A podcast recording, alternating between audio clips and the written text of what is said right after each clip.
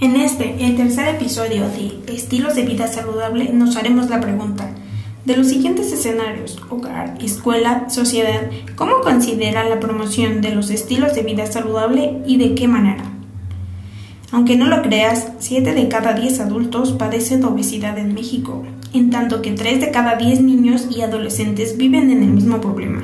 Los, los malos hábitos alimenticios y el sedentarismo parecen ser las principales responsables, razón por la que seguramente es sumamente importante mantener un estilo de vida saludable en todos los ámbitos, en el hogar, la escuela y la sociedad. En general, un estilo de vida saludable requiere planeación, es decir, va desde la selección y preparación de alimentos y bebidas hasta la planeación de las actividades que fomenten el ejercicio, reducen el estrés y mantengan un adecuado descanso. Estas son algunas de las medidas que se pueden implementar en cada situación. En casa, puedes integrar a toda la familia en la compra y la preparación de alimentos. Se limita la disponibilidad de alimentos y bebidas poco saludables. Se come en familia y evita dar alimentos como recompensa o castigo. Se fomenta el estrés, el interés en la actividad física diaria. Planea una actividad física en familia y con amigos limita el uso de la televisión y los aparatos electrónicos.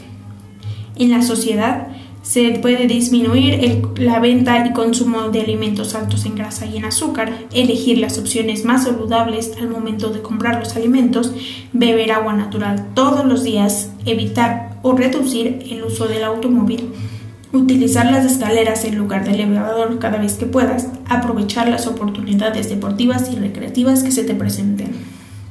Y por último, en la escuela se procura que, se procura que el niño lleve un almuerzo saludable, que asista a las pláticas en torno a la alimentación y los hábitos saludables, intenta que transporten en bicicleta o caminando, de ser posible, fomenta que asistan a clases de educación física y jueguen en el receso, aprovecha las clases extracurriculares, recreativas y de, y de activación física.